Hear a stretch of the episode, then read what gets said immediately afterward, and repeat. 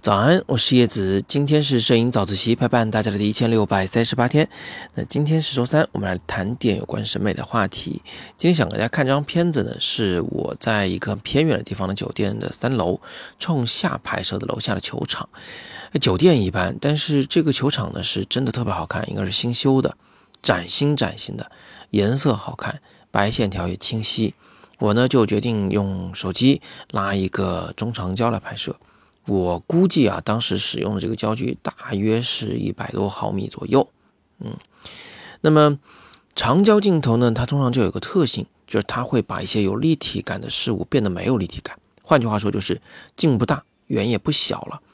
那这个原本是左下角离我们近，右上角离我们远的球场呢，现在看上去就是并没有什么太多变化嘛。地面的砖块的那个大小，呃，是几乎是一致的。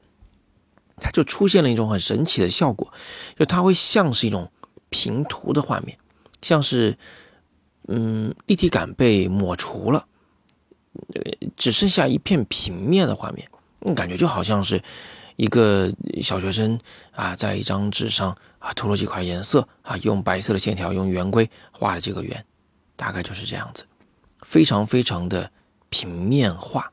那这种做法啊。是可以通过长焦镜头就拍出来的，我能行，你也能行，没什么问题。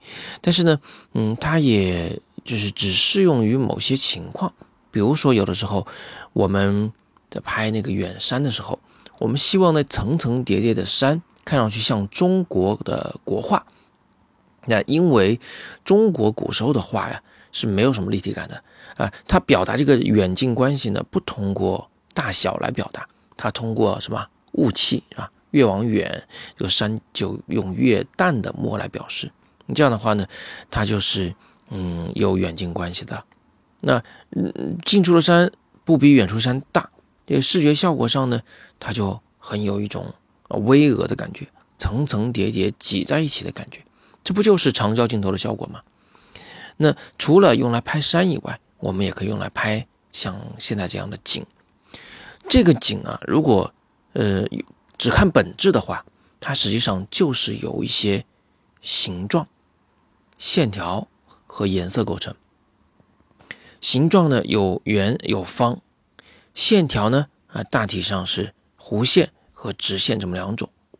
那色彩上，线条有线条的黑白两色，形状呢就只有这一种偏一丁点橙的红。和偏一丁点儿青的绿，这么两种颜色，视觉效果上非常刺激啊！而且在红和绿这两种颜色之间呢，其实大多数时候都是有一些白线做间隔的啊，这是标准的配色方法嘛，就是冲突太大的两个颜色中间用白色、黑色、灰色来做色彩的缓冲。你要说这样的照片有什么意义吗？对不起，没有意义。但是你说它完全没意义吗？那我拍它肯定是我觉得这个场景好看嘛，啊，我就把它记录下来。这种平面的抽象的画面，其实它有它自己的一种美感。虽然它跟我们日常生活中见到的场景很不一样，跟我们平时用手机随手拍的照片很不一样，但是这也不失为一种拍法。有的人对画面的结构非常非常的洁癖，他希望拍到一些极简的画面啊，只由点线面色彩构成。哎，那你或许可以考虑一下这样来拍照，用长焦去拍一些光由点线面构成的这么一种形式。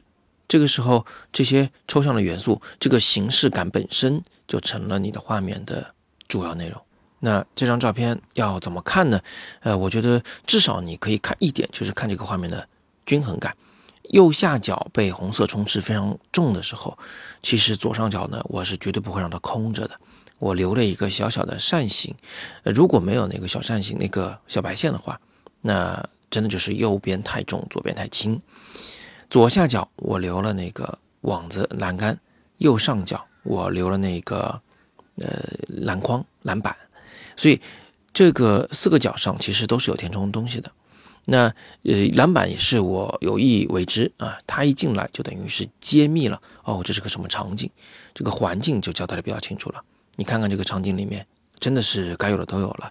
除了有地面、有线条，而且有进出的栏杆，有那个灯啊，用来照明球场的，还有篮板和篮筐。所以这个有点偏向于抽象的画面，实际上呢，还是交代了很多具体的事物的。好，那今天就聊这么多。在今天的页面底部，大家可以看到一个黑色的卡片，那是我们的超级会员卡。戳进去加入我们的会员，就可以听更多的我为大家带来的摄影的好课。加入会员呢，会远比一个一个的去买课要来的划算得多。